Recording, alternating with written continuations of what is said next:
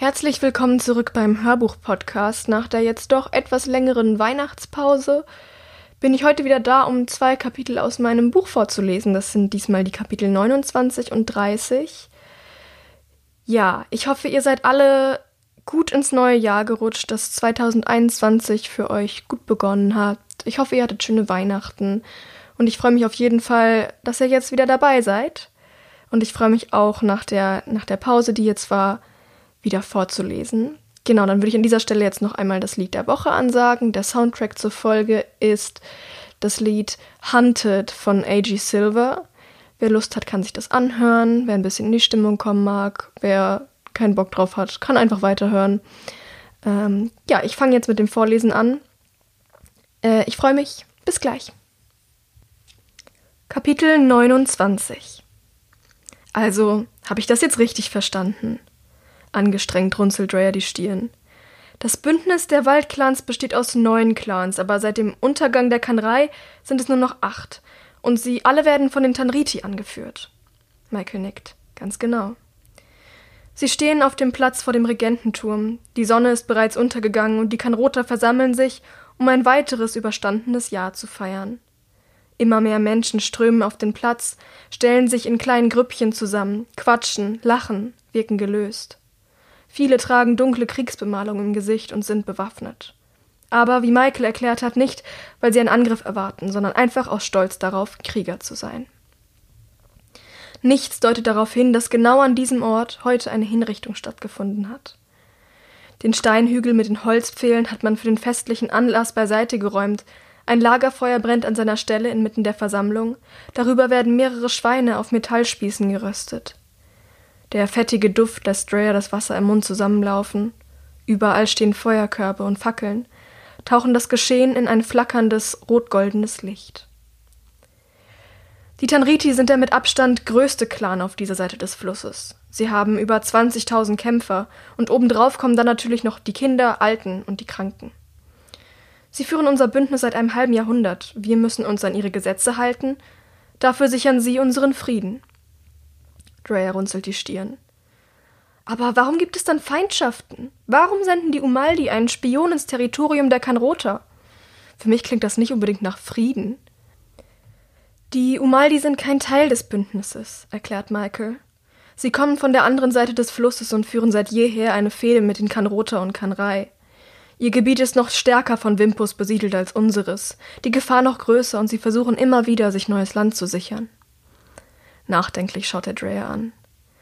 Seit es die Kanrei nicht mehr gibt, sind sie deutlich aggressiver geworden und wollen uns mit allen Mitteln besiegen. Wir finden ständig ihre Spione bei uns. Sie waren es auch, die Nico damals entführt und seinen ersten Offizier getötet haben. Als Hilda uns alle gerettet hat.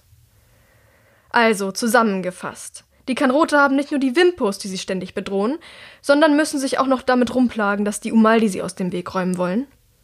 Unglaube schwingt in Dreas Stimme. Sie kann sich einfach nicht vorstellen, dass es unter diesen Umständen möglich ist, dauerhaft zu überleben. Michael wendet sich ihr wieder zu und nickt langsam. Ja, du siehst, wir befinden uns momentan in einer recht misslichen Lage, deshalb ist Nico auch so zögerlich, dich endgültig aufzunehmen. Er will sich keinen Klotz ans Bein binden, murmelt Rhea. Und sofort schämt sie sich für ihr widerwilliges Verhalten in der heutigen Trainingsstunde. Hilda hat schon recht. Es wird nicht reichen, bloß an ihre Grenzen zu gehen, wenn sie sich ihren Platz hier verdienen möchte. Sie wird sie übertreten müssen und dann hinter sich einreißen, ein für allemal, bis es kein Zurück mehr gibt.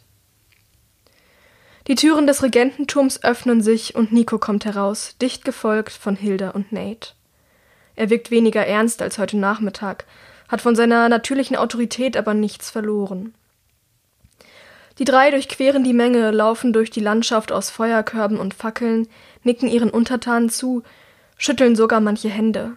Alle Blicke sind auf sie gerichtet, während sie sich in langsamer Prozedur auf das Lagerfeuer in der Mitte der Versammlung zu bewegen. Obwohl die Aufmerksamkeit aller auf Nico gerichtet zu sein scheint, wird Dreas Blick aus irgendeinem Grund wie magisch von Hilda angezogen. Sie trägt ihre übliche dunkle Kluft, eng anliegende Nietenhosen, klobige Stiefel und eine an den Schultern verstärkte Lederjacke. Aus ihrem Gürtel schaut der Griff ihres Schwertes, und um einen ihrer Oberschenkel hat sie eine Halterung für einen kleinen Dolch gebunden. Doch heute trägt sie Kriegsbemalung im Gesicht. Im Lager der Kanrota ist das eigentlich nichts Ungewöhnliches, aber Hilda hat sie erst einmal damit gesehen, am Tag nach dem Sturm. Normalerweise sind da nur Sommersprossen über Sommersprossen, eine, eine riesige Narbe und kühle Augen. Eine durch und durch kämpferische Aura, die jede Form der Kriegsbemalung überflüssig macht. Aber sie muss sagen, ihr gefällt die Aufmachung. Hildas gesamte Augenpartie ist dunkel bemalt, seitlich bis hin zum Haaransatz. Einzelne leicht verschmierte Linien ziehen sich bis hinunter auf ihre Wangen. Das flackernde Feuerlicht bringt ihre wilden roten Haare regelrecht zum Leuchten. Sie sieht aus wie ein Wesen aus einer anderen Welt. Als sie Andrea vorbeikommt, nickt sie ihr kurz zu, wendet sich dann an Michael, schüttelt ihm die Hand und schenkt ihm ein verkniffenes Lächeln. Dann geht sie weiter. Andrea kann nicht verhindern, dass diese klare Bevorzugung ihres Bruders einen Stich in ihr dummes kleines Herz sendet. Besonders nach dem Gespräch vom Nachmittag. Sie liebt ihn, schießt es ihr durch den Kopf, auch wenn sie es niemals zugeben würde. Warum tut dieser Gedanke irgendwie weh? Als Nico, Hilda und Nate sich vor dem Lagerfeuer aufbauen, bereit, das Fest zu eröffnen, stößt Michael Dreyer von der Seite an und grinst ihr zu. Dein erstes Gründungsfest, flüstert er. Genieß es. Drea versucht sein Lächeln zu erwidern, doch ihre Züge fühlen sich seltsam eingefroren an. Alles, was sie zustande bringt, ist ein halbherziges Heben der Mundwinkel. Und dafür würde sie sich am liebsten selbst eine saftige Ohrfeige verpassen. Meine Freunde, meine Familie, begrüßt Nico den Clan. Ich freue mich zu sehen, wie zahlreich ihr alle hier erschienen seid. Heute kommen wir zusammen, um zu feiern, dass wir ein weiteres Jahr überlebt, ein weiteres Jahr das Erbe unserer Gründer Väter und Mütter verteidigt haben. Es war keine leichte Zeit, das wissen wir alle, und wir haben herbe Verluste hinnehmen müssen. Aber wir sind noch hier. Nun wird seine Stimme, wenn das überhaupt möglich ist, noch ein wenig feierlicher. Vor 274 Jahren traten unsere Vorfahren zusammen in einer zerstörten, einer feindlichen Welt, die alles daran setzte, das letzte bisschen menschliche Leben zu vernichten. Der große Krieg war vorüber und hatte seine Opfer eingefordert, doch Frieden war noch lange nicht in Sicht. Die Lebensbedingungen blieben unzumutbar. Krankheit, Hunger und Tod standen auf der Tagesordnung. Und wir hatten einen neuen Feind gefunden, der uns bis heute nach dem Leben trachtet. Hoffnung gab es kaum. Zu dieser Zeit hatten die Privilegierten hinter der Mauer und, wenn man der Legende glaubt, auch jene hinter dem Meer bereits ihre Sicherheitsvorkehrungen getroffen und sich von der restlichen Welt abgeschottet. Hinter dem Meer, denkt Drea aufgeregt. Selbst jetzt, da sie nicht länger eingesperrt ist und weiß, dass es Leben außerhalb der Enklave gibt, hat sie noch nie darüber nachgedacht, was sich jenseits dieses Waldes befindet und wie es im Rest der Welt aussehen könnte. Dass ein Rest der Welt überhaupt existiert. Das Meer ist ihr immer vorgekommen wie ein Mythos. Sie kann es sich einfach nicht vorstellen, so viel Wasser auf einem Fleck, dass man das andere Ufer nicht mehr sehen kann? Wasser, das nicht einmal trinkbar ist? Sie machten jeden, der nicht zu ihnen gehörte, zu ihrem Feind. Selbst Kinder und Alte erschossen sie mit ihren Maschinen, wenn sie ihnen zu nahe kamen. Viele fielen der Todeszone vor der Mauer zum Opfer. Niemanden gelang es je, sie zu überwinden. Niemand fand Schutz hinter der Mauer und ihrer Technik. Und dort, wo wir heute stehen, im Herzen unseres Waldes, waren große Flächen kahl und verbrannt und von Kratern durchzogen. Kaum ein Baum konnte fruchtbare Erde finden, um zu wachsen. Lange Zeit versuchten die Menschen allein oder in kleinen Gruppen zu überleben, doch bald verstanden sie, dass sie stärker waren, wenn sie zusammenstanden. Und so begannen die Bündnisse, aus denen später die Waldclans hervorgingen. Eines dieser Bündnisse war das unserer Vorfahren, der ersten Kanrota. Männer und Frauen, die bereit waren, die Zukunft zu teilen und füreinander zu leben und zu sterben. Sie besiedelten diesen Gebäudekomplex wie durch ein Wunder, verschont vom großen Krieg, und erschufen die Gesellschaftsform, in der wir heute noch leben. Sie wählten sich einen Regenten, Lincoln den Erbauer, der sich vier Offiziere nahm. Nach seinem Tod erbte seine erste Offizierin sein Amt. Diese Praxis wurde beibehalten, und die Linie der Regenten und der von ihnen gewählten Nachfolger lässt sich noch heute ungebrochen zu Lincoln zurückverfolgen. Jeder Regent und jede Regentin hatte mit einer eigenen speziellen Aufgabe zu kämpfen. Es gab gute Zeiten, solche, in denen der Wald Zuwuchs und Schutz und Leben mit sich brachte, Und es gab schlechte Zeiten, wie wir sie nun durchleben, in denen jeder Tag ein harter Kampf war. Meine Aufgabe als Nachkomme Lincolns ist nun, uns herauszuführen aus dieser schweren Zeit und unsere Lebensbedingungen wieder zu verbessern, damit ich eines Tages meinen Posten guten Gewissens an meine Nachfolgerin übergeben kann. Und die Geschichte zeigt, dass es möglich ist. Es wird weitere Opfer von uns fordern, aber ich glaube, ich spreche im Namen aller, wenn ich sage, dass wir mehr als bereit dazu sind, sie zu bringen.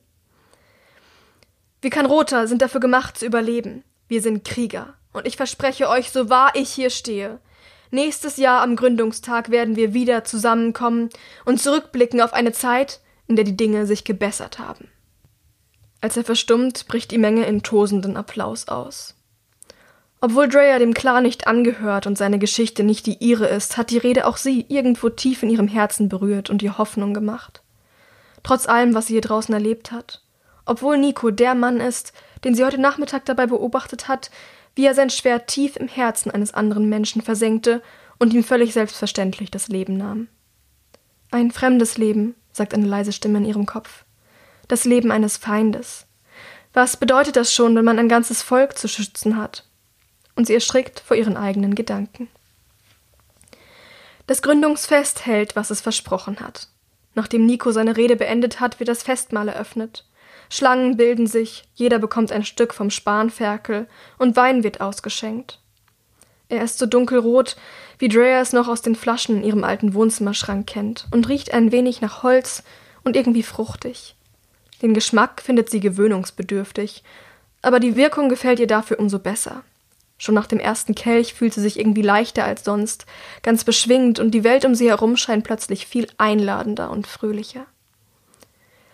Der flackernde Feuerschein und der Duft des brennenden Holzes, das gelegentliche Knacken, wenn ein Scheit zerbricht, verleihen dem Ganzen eine feierliche Atmosphäre, und die Stimmung ist ausgelassen.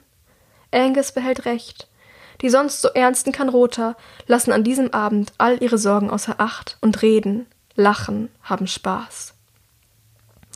Am Anfang ist sie viel mit Michael unterwegs. Erst laufen sie nur schweigend zwischen den Feuerkörben umher, und Rhea lässt die Eindrücke um sie herum auf sich wirken, genießt den leichten Weinrausch. Doch irgendwann gehen sie hinüber zu Michaels Kollegen John und Finn, die sich ihren Platz am Lagerfeuer gesichert haben. Seit Ali von der Schlacht nicht zurückgekehrt ist, sind sie auf den Patrouillen nur noch zu dritt. Und irgendwie merkt man es der Stimmung an, als sie so miteinander reden. Sie geben sich zwar alle fröhlich, schließlich ist heute Gründungsfest, aber so richtig verdaut haben sie den Verlust noch nicht. Eine unangenehme Spannung liegt in der Luft, ein Schatten, den niemand ansprechen mag. Vielleicht beginnt Finn deshalb irgendwann Drea auf die Pelle zu rücken, um sich abzulenken. Während John sich in ein Gespräch mit Michael vertieft, schenkt er ihr plötzlich seine ungeteilte Aufmerksamkeit. Er fängt an, aufdringliche Witze zu reißen und findet immer wieder einen Anlass, um seine schwitzige Hand auf ihrer Schulter zu platzieren. Sie versucht mehrmals ein Stückchen von ihm abzurücken und hält ihre Antworten so knapp wie möglich, doch die Signale ziehen unbemerkt an ihm vorbei. Mehrmals schaut Rhea hilfesuchend zu ihrem Bruder, hofft auf seinen Beschützerinstinkt, doch der ist so vertieft, dass er ihre Bedrängnis gar nicht bemerkt. Irgendwann reicht es ihr. Sie verabschiedet sich unter dem Vorwand, auf die Toilette zu müssen und lässt sich ein Stückchen entfernt neben einem Feuerkorb nieder. Ihr ist ein wenig schwindelig und sie fühlt sich nicht mehr ganz sicher auf den Beinen, aber sonst geht es ihr eigentlich ziemlich gut. Als sie die Augen wieder öffnet, betrachtet sie den Sternenhimmel über sich und staunt über seine Schönheit. Noch nie, denkt sie, haben die Sterne so geleuchtet, und noch nie hatte ein Halbmond eine so perfekte Form. Doch dann wird ihre Aufmerksamkeit abgelenkt. Irgendetwas, sie kann es nicht so ganz benennen, zieht ihren Blick fort, fort vom Nachthimmel zurück auf das Geschehen um sie herum. Da ist sie wieder, diese seltsame Vorahnung, das Gefühl, beobachtet zu werden. Sie lässt den Blick über ihre Umgebung wandern, über spielende Kinder, einen betrunkenen rothaarigen Krieger, der sich in einer dunklen Ecke zu einem Ball zusammengerollt hat, um seinen Rausch auszuschlafen, eine Gruppe laut schnatternder Mädchen. Dann endlich findet sie es, gar nicht weit entfernt, über zwei Fe Feuerkörbe hinweg, ein wohlgeformtes blaugraues Augenpaar, das auf ihr ruht. An dem Augenpaar hängen zwei Gesichtshälften, die nicht zueinander passen. Es ist das Narbenmädchen, das Drea beim Aufräumen nach der Schlacht das erste Mal aufgefallen ist. Da ist wieder dieser seltsame Ausdruck in ihren Augen. Ein ungekannter Schrecken, gemischt, wenn Drea nicht alles täuscht, mit einem Hauch schuldbewusster Neugierde. Mit großen Augen starren die Mädchen einander an. Wieder spürt Drea diese seltsame Vertrautheit, als würden sie einander irgendwoher kennen. Dann stößt sie jemand von der Seite an und der Moment geht vorüber. Neben ihr lässt sich ein grinsender Angus auf die Erde fallen. Na, sagt er und legt den Arm um sie. Wie gefällt es dir? Amüsiert schaut Drea ihn an. Doch so schnell? Sie stellt fest, dass ihre Zunge sich seltsam schwer anfühlt. Die Worte kommen nicht so leicht über ihre Lippen, wie sie es gewöhnt ist. Angus Grinsen wird noch breiter und er zieht eine Augenbraue hoch. Eifersüchtig? Den ganzen Abend schon hat Drea ihn aus der Entfernung inmitten einer Gruppe junger, hübscher Kriegerinnen beobachtet, bis er vor etwa einer halben Stunde mit einer von ihnen still und heimlich vom Fest verschwunden ist. Nicht heimlich genug allerdings, dass es Drea entgangen wäre. Sie versetzt ihm einen Stoß in die Rippen. Davon träumst du. Jede Nacht. Er lehnt sich zu ihr hinüber, bis seine Lippen nur noch wenige Zentimeter neben ihrem Ohr schweben und sie seinen Atem im Nacken spüren kann. Aber keine Sorge, raunt er, die Stimme plötzlich eine halbe Oktave tiefer. Du bist und bleibst meine Nummer eins. Drea verdreht die Augen und schiebt ihn zur Seite. Na, da bin ich ja beruhigt. Lachend fährt Angus sich durch die dunklen Haare, die ein wenig zerzauster auf seine Schultern fallen als normalerweise. Auch die Kriegsbemalung, die er zur Feier des Tages aufgetragen hat, ist leicht verwischt. Aber mal ehrlich, wie gefällt dir das Gründungsfest? Habe ich übertrieben? Kein Stück, lächelt Drea. Es ist wirklich etwas Besonderes, gar nicht zu vergleichen mit den steifen Feiern, die wir in der Enklave hatten. Doch dann schleicht sich wieder das ungute Gefühl in ihren Magen, überlagert die leichte und unbeschwerte Weinfröhlichkeit. Ihr Blick wandert zurück zu dem Narbenmädchen, das zwei Feuerkörbe weiter inzwischen den Blick abgewandt hat und nachdenklich die Flammen betrachtet. Sie senkt die Stimme. Kann ich dich mal was fragen? Alles, was du willst. Das Mädchen da drüben, flüstert sie. Wer ist sie? Was ist mit ihr passiert? Überrascht hebt Angus die Augenbrauen. Warum interessiert dich das? Ich, ich weiß nicht, es ist schwer zu beschreiben. Sie sieht mich immer so seltsam an, als hätte sie irgendwie Angst vor mir. Ach, Angus seufzt. Mach dir darum lieber keinen Kopf, die Kleine ist wirklich ein bisschen seltsam. Sie ist vor fast zwei Jahren zu uns gekommen, damals hatte sie diese ganzen Narben schon. Sie war nur noch nicht vollständig abgeheilt. Was genau mit ihr passiert ist und woher sie kommt, weiß niemand. Dann ist sie also gar keine Kanrota? Angus schüttelt den Kopf. Nicht gebürtig. Nico vermutet, dass sie eigentlich eine Kanrei ist, die die Invasion damals irgendwie überlebt hat. Immerhin ist sie ja gesegnet. Aber wirklich wissen tut es niemand. Vielleicht ist sie auch eine Nomadin aus der Steppe. Sie weigert sich darüber zu sprechen. Auf jeden Fall ist sie talentiert im Kampf und Nico hat ihr erlaubt, bei uns zu bleiben. Jetzt ist sie eine von uns und was vorher war, spielt keine Rolle mehr. Und ihr wisst wirklich rein gar nichts über sie. Erneut schüttelt Angus den Kopf. Alles, was wir je aus ihr herausbekommen haben, war ihr Name, und selbst den hat sie nur ungern verraten. Sie heißt Echo. Echo, murmelt Drea. Seltsam. Der Name regt etwas an, irgendwo tief in ihrem Unterbewusstsein, verblasst in den vielen Jahren des Vergessens, die hinter ihr liegen. Eine Weile denkt sie darüber nach. Dann, ganz plötzlich, kristallisiert sich aus den Wolken von Gedanken ein erstaunlich klares Bild heraus. Das Bild eines kleinen Mädchens, acht, vielleicht neun Jahre alt, mit aschblondem Haar, strahlenden Augen und dem liebreizendsten Lächeln, das sie je in ihrem Leben gesehen hat. Es ist dieses Lächeln, das ihr nach all der Zeit noch im Kopf geblieben ist. Ein Funken von Licht inmitten der düsteren Gänge des Jugendheims, in dem sie Herrick so oft besucht hat. Trug dieses kleine Mädchen nicht auch den Namen Echo? Könnte es etwa sein, dass. Aber nein, denkt Drea. Wenn Echo seit zwei Jahren bei den Kanrota ist, kann sie bei ihrer Ankunft höchstens 13 oder 14 Jahre alt gewesen sein. Zu jung für einen Enklavenbewohner, um verbannt zu werden. Und Herrick hätte es doch sicher erwähnt, wenn eine seiner Mitbewohnerinnen verschwunden wäre oder nicht. Es kann nicht sein. Und trotzdem, die Ähnlichkeit Echos zu dem kleinen Mädchen, das sie einst gekannt hat, ist unverkennbar. Kann es sich dabei wirklich um einen Zufall handeln? Kapitel 30 Die Nachmittagssonne brennt gnadenlos auf die oberirdischen Gassen der Enklave, als Herrick sich auf den Heimweg vom Dienst macht. Die Hitze legt sich nieder im schweren Stoff seiner dunklen Uniform, treibt ihm Schweiß in den Nacken und glühende Röte auf seine Wangen. Es wird Zeit, dass der Sommer zu Ende geht, findet er. Andererseits, wenn er an Andrea denkt, die sich da draußen vielleicht noch irgendwie durchschlägt, nimmt er diesen Wunsch sofort zurück. Der September steht vor der Tür. Der September ist bekannt dafür, die ersten Herbststürme mit sich zu bringen. Mit den Stürmen kommt die Gefahr. Sollte tatsächlich die Hoffnung bestehen, dass sie noch am Leben ist und dass er sie mit ganz, ganz, ganz viel Glück eines Tages wiedersehen könnte, dann kann ihm die kalte Jahreszeit gestohlen bleiben. Ein zermürbender Tag liegt hinter Herrick. Obwohl er erst spät für den Wachdienst eingeteilt war, hat er sich heute bereits um sechs Uhr morgens aus dem Bett gequält. Er wollte unbedingt einen Platz im Gerichtssaal ergattern. Die beiden Streithähne, die er kurz vor Aylas Verschwinden verhaftet hat, wurden heute dem Richter vorgeführt. Die beiden waren nicht Herricks erste Verhaftung. Bereits in seiner dritten Woche im Dienst beobachtete er auf dem Markt einen Diebstahl. Es war ein dickbäuchiger ehemaliger Wächter im Ruhestand, allgemein bekannt als Trunkenbold. Er konnte sich seinen Wein nicht länger leisten, weil ihm wegen unverantwortlichen Verhaltens die Rente gekürzt wurde. Herrick war derjenige, der ihn erwischte. Eine Woche nach dem Vorfall wurde er zum Tode verurteilt. Damals hat Herrick das Ganze nicht weiter berührt. Weder war er besonders stolz darauf, mitverantwortlich für das Schicksal des Alten zu sein, noch schämte er sich dafür. Er sah die Schuld ganz und gar bei ihm und seiner Substanzabhängigkeit liegen. Auf Diebstahl steht die Todesstrafe. So einfach war das. Indem er ihn verhaftete, tat er nur seine Pflicht als Wächter. Aber aus irgendeinem Grund gelingt es ihm nun nicht länger, diesen emotionalen Abstand zu seiner Arbeit zu wahren.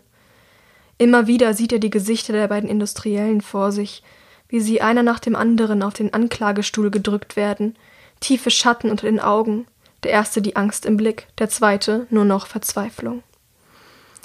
Was haben sie schon groß verbrochen? Einen Augenblick lang die Beherrschung verloren, einander ein paar blaue Flecken verpasst. Niemand wurde ernsthaft verletzt. Einen großen materiellen Verlust gab es auch nicht, denn die Produktion in der Fabrikhalle lief schnell wieder an, das Tagesziel wurde fast erreicht. Eine kleine Rauferei, jeder verliert ab und zu mal die Beherrschung. Ihr Verhängnis jedoch wurde, dass zufällig ein Wächter zugegen war, als es geschah. Wäre Ayla noch da, denkt Herrick bitter, hätten sie eine Chance gehabt. Sie war zwar streng, aber nicht ungerecht. Wahrscheinlich wären sie mit ein paar Peitschenhieben davon gekommen. Aber jetzt, nachdem McKee das Amt übernommen hat, da gab es von Anfang an kaum Hoffnung. In der rekordverdächtigen Zeitspanne von fünf Minuten und 34 Sekunden fertigte er die Männer ab und verurteilte sie. Eine halbe Stunde später wurde ihnen beiden auf dem Marktplatz eine Kugel in den Kopf gejagt. Und nun wird Herrick das Gefühl nicht los, die Schuld daran zu tragen. Er versucht diesen Gedanken aus seinem Kopf zu verbannen, schließlich war es eine Pflicht, sie zu verhaften. Aber so richtig will ihm das nicht gelingen. Was das Ganze auch nicht unbedingt besser macht, ist die Gewissheit, innerhalb seiner Laufbahn als Wächter noch sehr oft in Situationen wie diese kommen zu werden, noch sehr viele Tode zu verantworten zu haben und vielleicht eines Tages sogar selbst den Abzug drücken zu müssen. Zum ersten Mal in seinem Leben kommen ihm Zweifel daran, ob er sich als Siebenjähriger für den richtigen Distrikt entschieden hat. Missmutig tritt er in die Luftschleuse. Sofort verschwindet die Hitze der Sonne und die steril trockene, immer irgendwie staubige Enklavenluft füllt seine Lunge. Dann ist der Neutralisationsprozess vorbei. Er wird freigegeben und gelangt ins Innere des Jugendheims.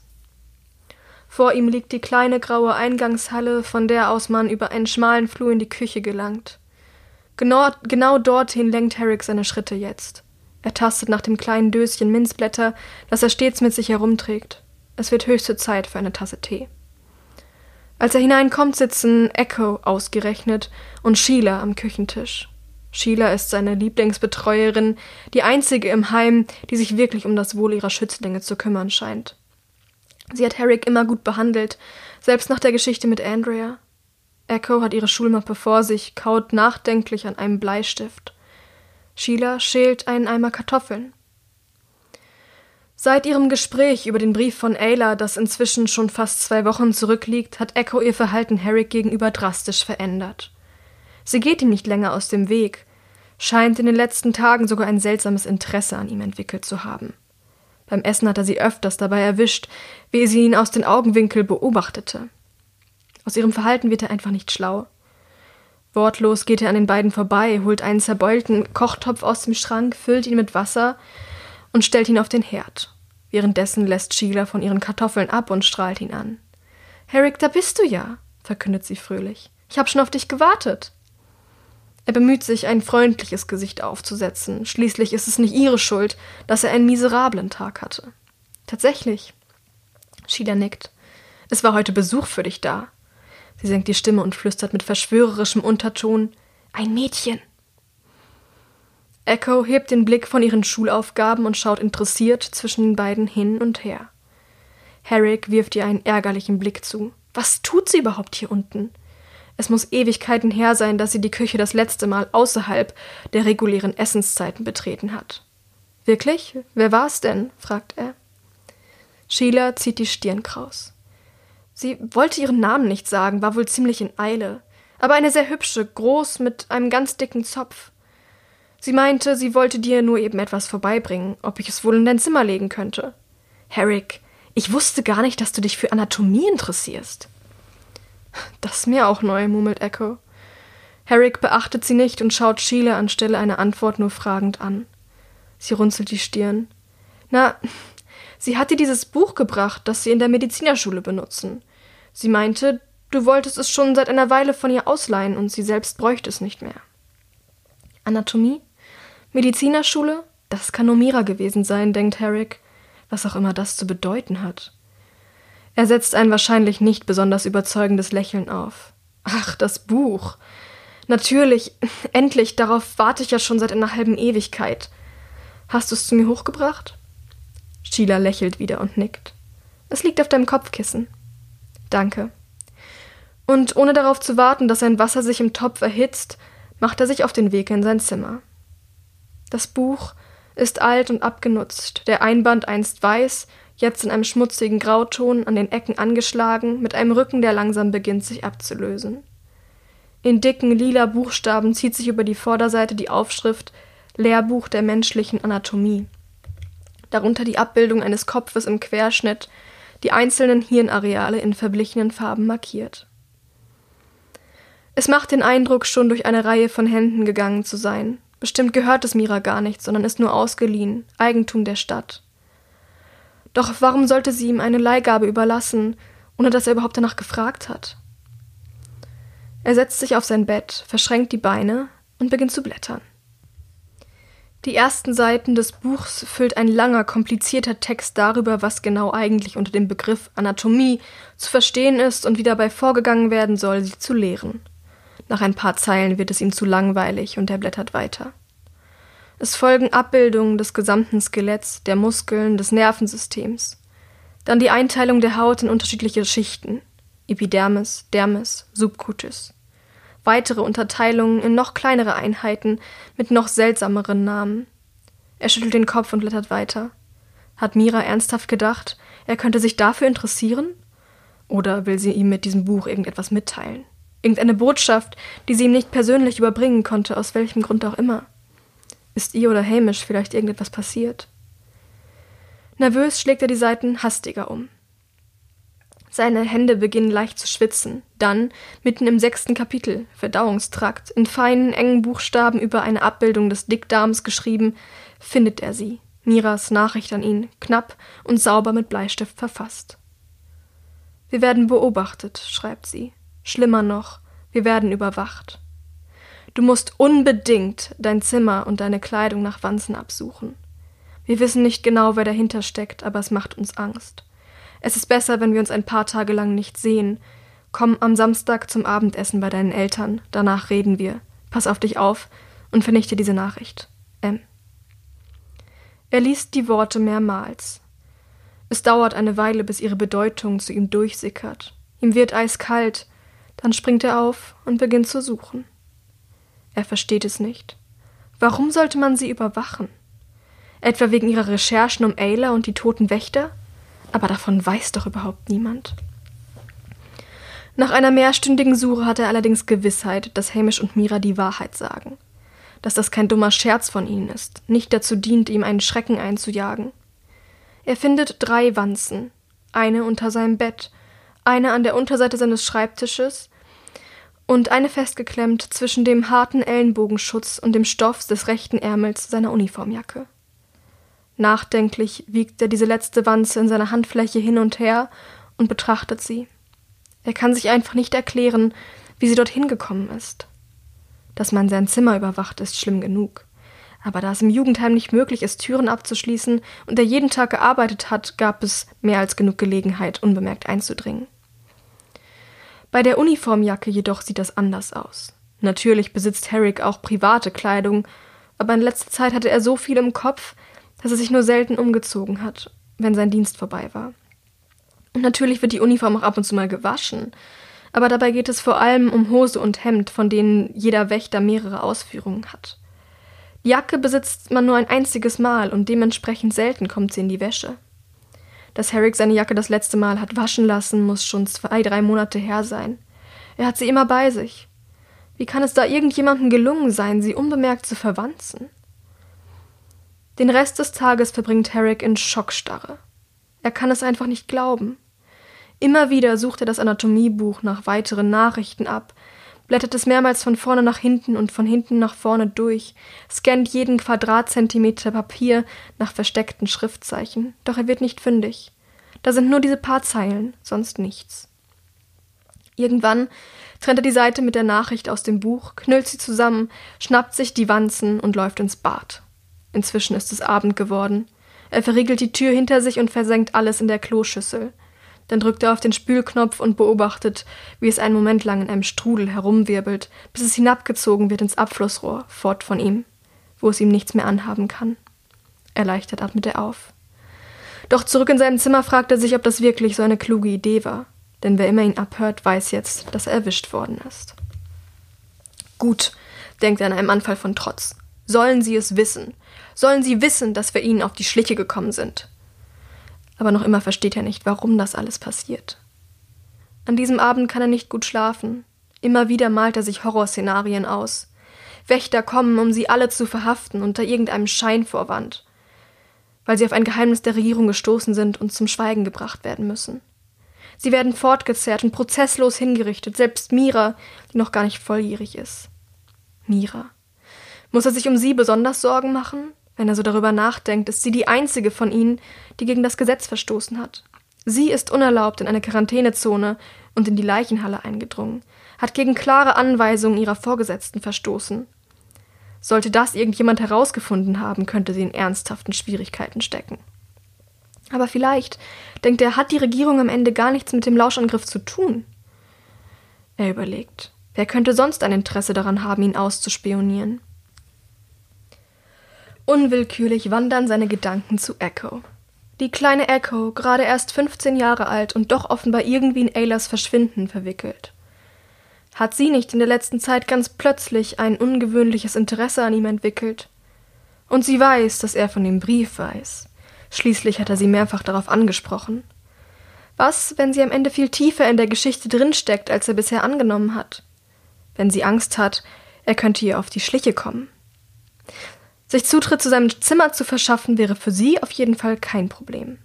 Andererseits, sie ist und bleibt eine 15-jährige Novizin, fast noch ein Kind. Steigert er sich, was sie angeht, vielleicht in etwas herein? Nervös wälzt Herrick sich in seinem Bett hin und her, und die Räder in seinem Kopf hören einfach nicht auf, sich zu drehen. Immer wieder stellen sie dieselben Fragen, ohne die geringste Hoffnung auf eine geeignete Antwort. Die Leuchtanzeige des Weckers auf seinem Nachttisch zeigt 1.47 Uhr an, als er schließlich aufgibt. Sein nächster Mauerdienst beginnt in etwas über einer Stunde. Weil er am Tag nur fünf Stunden arbeiten musste und dabei nicht draußen war, ist er nun mit einer Nachtschicht dran. Eigentlich hat er sich darauf gefreut. Während seiner Wache wird die Sonne aufgehen, und Sonnenaufgänge auf der Mauer sind mit Abstand das Schönste, was er sich vorstellen kann. Wenn alles noch friedlich und still ist, die Luft diesen ganz besonderen Morgenduft annimmt und er genau beobachten kann, wie die ersten Lichtstrahlen nach den flachen grauen Dächern der Enklave tasten. Wenn das Land in der Umgebung langsam Farbe und Form annimmt. Aber ohne vorher auch nur ein Auge zugetan zu haben, das weiß er ganz genau, wird die heutige Schicht die reinste Tortur. Trotzdem schält er sich seufzend aus dem Bett und legt seine Uniform an. Ein kleiner Nachtspaziergang, bevor es losgeht, wird ihm vielleicht helfen, den Kopf frei zu bekommen. Vor der verpesteten Luft hat er nicht mehr wirklich Angst. Den Ohrstöpsel eingesetzt, den Waffengürtel umgeschnallt, tritt er in den Flur des Jugendheims und zieht die Tür hinter sich zu. Er tastet schon nach dem Lichtschalter an der Wand, als er bemerkt, dass die Dunkelheit um ihn herum bereits von einem schmalen Spalt blassen Lichts durchschnitten wird. Er dringt unter der Tür schräg gegenüber seiner eigenen hindurch. Der Tür zu Echos Zimmer. Neugierde erfasst ihn. Was sie wohl um die, diese Tageszeit noch auf den Beinen hält. In seine Gedanken schiebt sich ein Bild von ihrem Gesicht, blass, die Augen umschattet von dunklen Ringen, wie sie ihm letztens entgegengetreten ist. Sorgfältig darauf bedacht, mit seinen schweren Stiefeln möglichst keine Geräusche auf dem Boden zu machen, schleicht er sich hinüber und wirft einen Blick durchs Schlüsselloch. Doch offenbar scheint Echo heute besonders auf Privatsphäre bedacht zu sein. Irgendetwas blockiert seine Sicht, als habe sie das Schlüsselloch von innen abgehängt. Vorsichtig legt er ein Ohr an die Tür und lauscht. Von der anderen Seite dringt ein leises Gemurmel zu ihm hindurch. Hat sie etwa Besuch oder führt sie nur Selbstgespräche? Nach einer Weile glaubt er, unterschiedliche Stimmen zu erkennen, von denen mindestens eine mit ziemlicher Sicherheit männlich ist. Besuch also nur von wem? Noch während er über diese Frage nachdenkt, verstummt das Gemurmel ganz plötzlich. Stattdessen ertönt eine Reihe metallischer Geräusche, eine Art Quietschen und Klappern, gedämpft, aber doch ganz klar hörbar. Dann verschwindet der Lichtstrahl unter der Tür und eine unschuldige Stille breitet sich aus, gestört nur vom konstanten Brummen der Lüftung. Als wäre es nie anders gewesen und als hätte das Mädchen in diesem Zimmer die ganze Nacht schon friedlich in ihrem Bett gelegen und geschlafen. Vorsichtig schleicht Herrick sich hinüber zur Treppe und wartet darauf, dass ihr heimlicher Besuch sich zeigt, dass er versucht, sich in der Dunkelheit davonzuschleichen. Doch nichts geschieht. Der Flur bleibt still und Echos Tür verschlossen. Und bis er losgehen muss, um seinen Dienst anzutreten, regt sich rein gar nichts im Jugendheim. Da ist nur sein eigenes Herz, das in Angst und Aufregung viel zu schnell pocht. So, wir sind am Ende von Kapitel 30 angekommen und damit auch am Ende dieser 14. Folge, die jetzt doch länger geworden ist, als ich gedacht hätte. Die beiden Kapitel waren irgendwie, irgendwie länger, als ich erwartet habe. Dabei habe ich sie ja geschrieben, also sollte ich das eigentlich gewusst haben. Aber naja. Ähm, ja, ich hoffe, euch hat es gefallen. Ich habe gemerkt, ich musste wieder ein bisschen ins Vorlesen reinkommen nach so langer Zeit. Aber ich habe mir trotzdem ganz viel Mühe gegeben. Ähm, und ich hoffe, dass wir uns nächste Woche wieder hören und wünsche euch bis dahin eine ganz schöne Zeit. Bis bald.